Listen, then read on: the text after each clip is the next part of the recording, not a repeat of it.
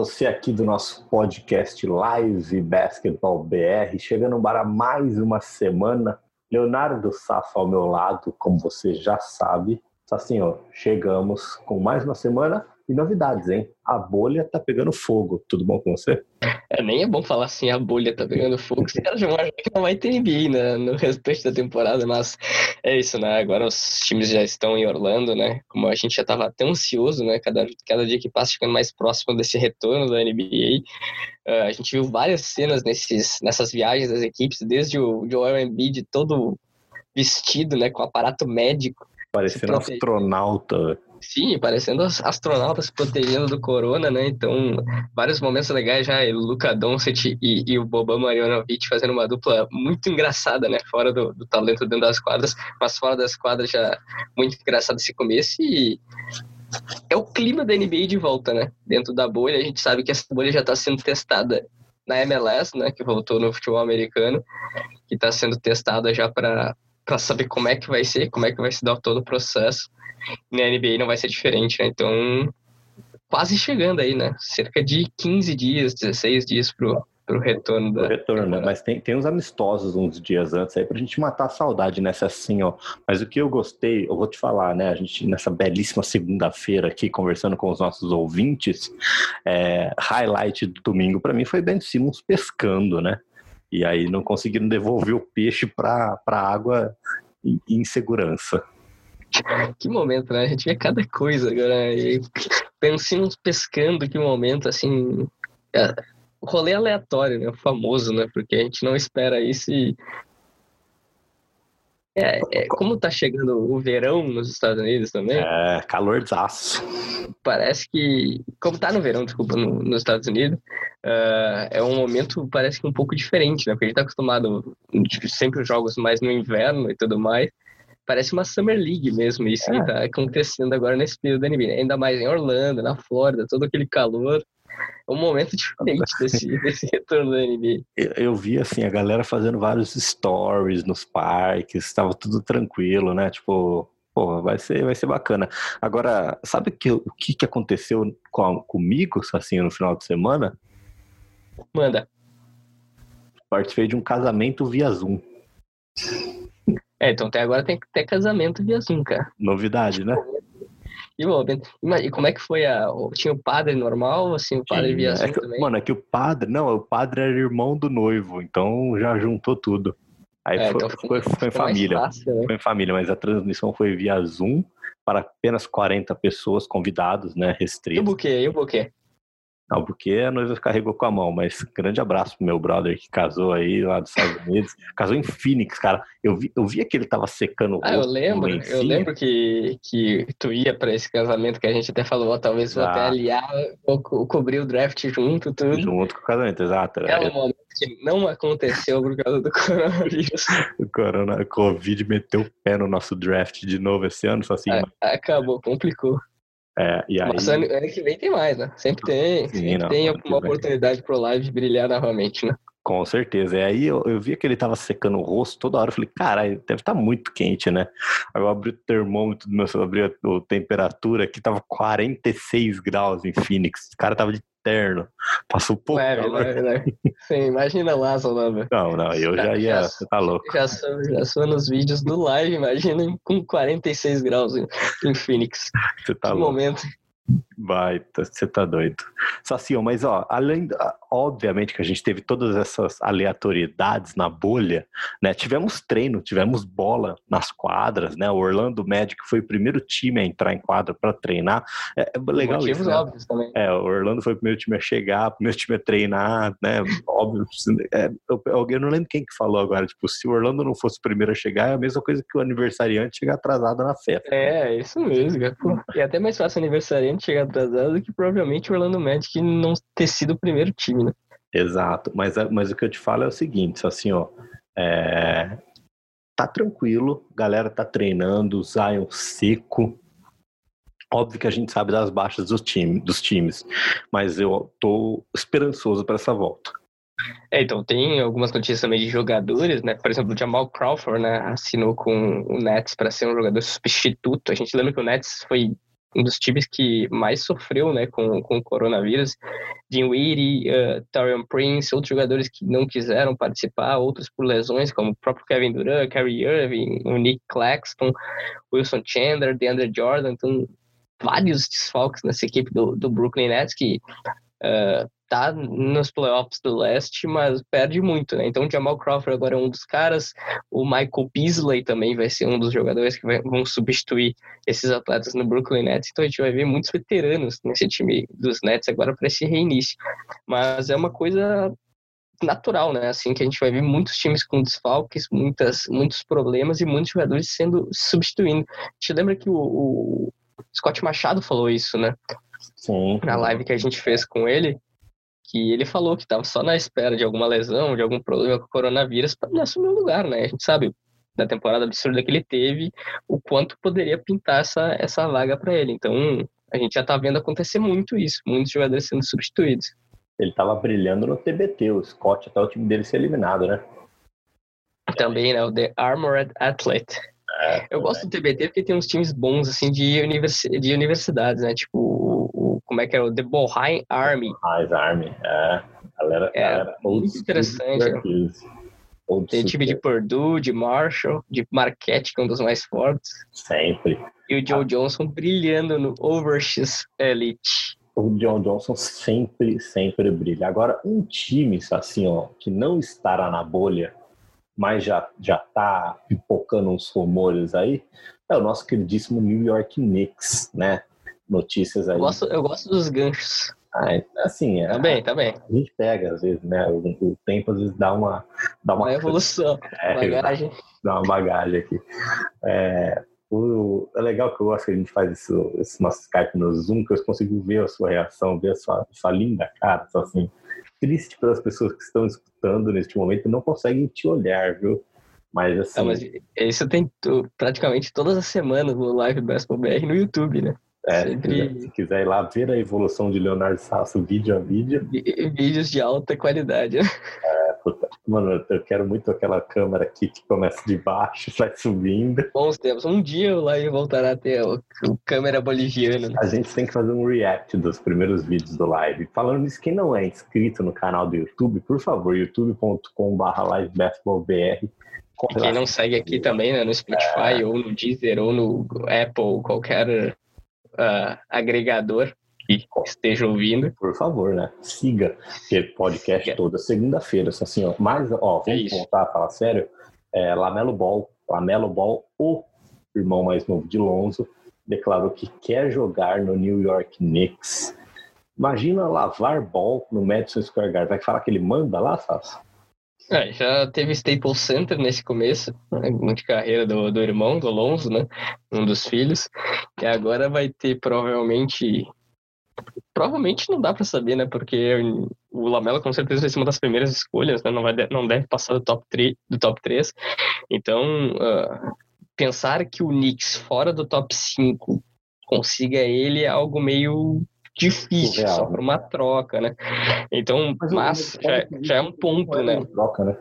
é, então é, é complicado, né, para pro, os Knicks na vida, né?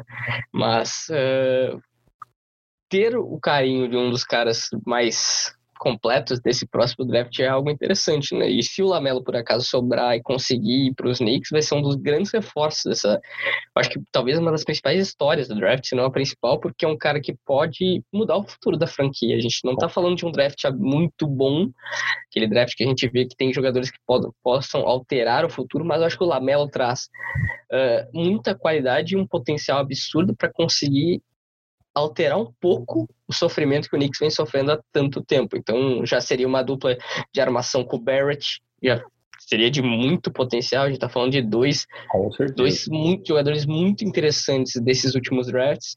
O, o Barrett, a gente sabe, foi a terceira escolha do draft de 2019, então Uh, eu acho que seria uma escolha muito interessante para os Knicks e já ter a vontade do jogador já é um passo bem interessante para isso. Né?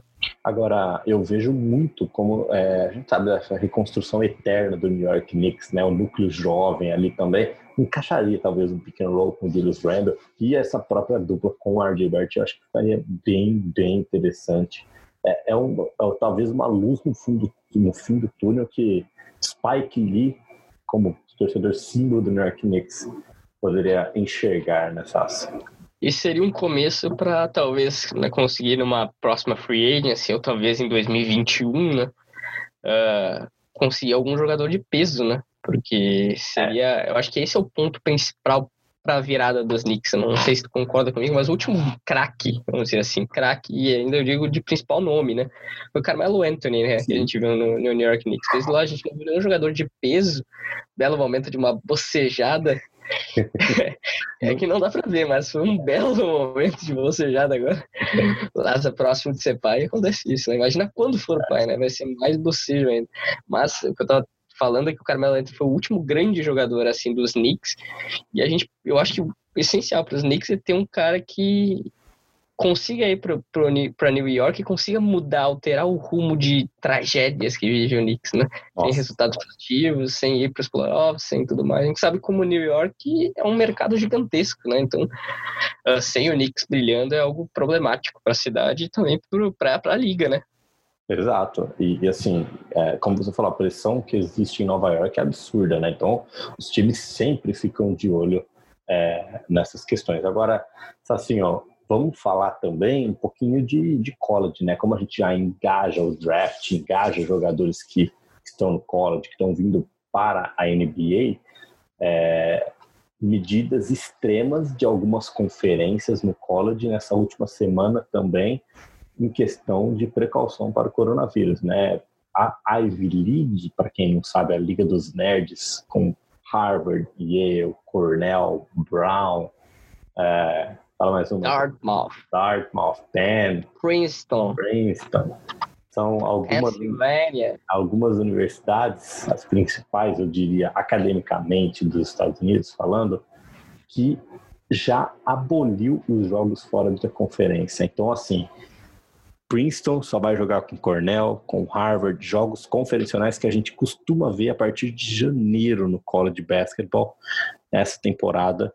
É, o vice-presidente nessa, inclusive tem matéria no nosso site que você fez. O vice-presidente falou que está tá tudo programado para começar em novembro. O March Madness correr normalmente, mas a gente sabe que algumas universidades já estão se preparando para que não tenha essa primeira parte do campeonato, comece tudo só em janeiro com os torneios conferencionais, correto?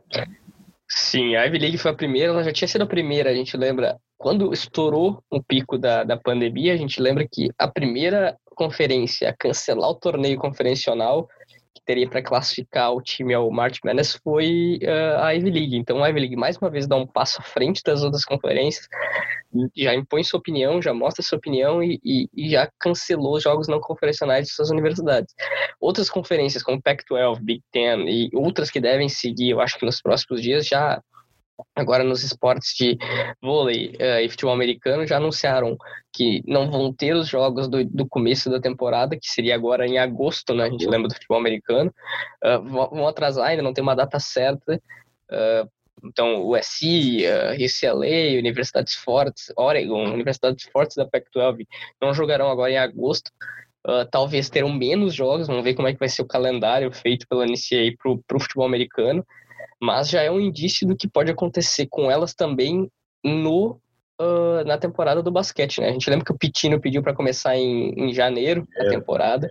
É um ponto que muita gente está falando, né? não ter o calendário uh, não conferencial e partir direto para o calendário conferencial, que seria um ponto que mudaria muito as métricas né, de, de classificação para o March Madness. A gente lembra que tem vários rankings, vários uh, métodos de classificação. Até o Dan Gavitt, vice-presidente, falou sobre isso, está escrito na matéria também que a gente fez no Live Basketball BR, falando que teria que ver com o Google, né, que foi o que fez a, a, a métrica para saber como é que eles... O Google é um dos que ajudou na, a fazer a métrica do, do da NCA.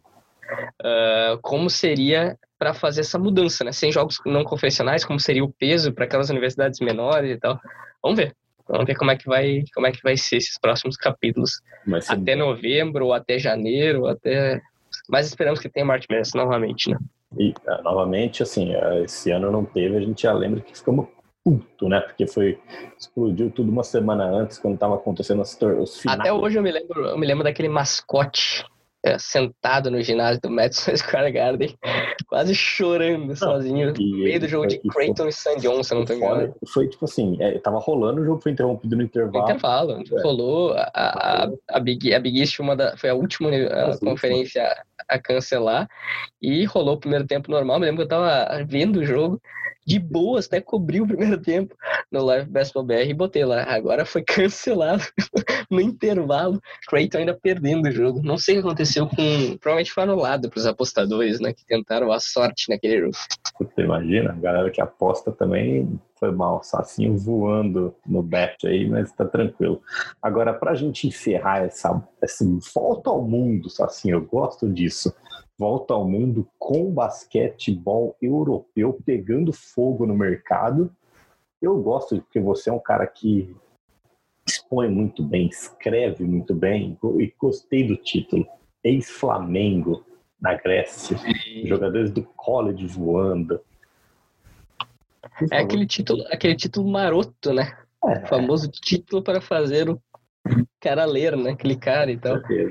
Mas eh, não menti em nenhum deles, né? É, foi craque, foi craque no college, foi esse Flamengo mesmo. Então, começando por ele, né? Esse Flamengo, Nicolas Laprovítola, que está sendo alvo muito forte do Panathinaikos da Grécia, né? Ah, mas ele não é... tem que sair do Real Madrid para ir para lá, desculpa, viu?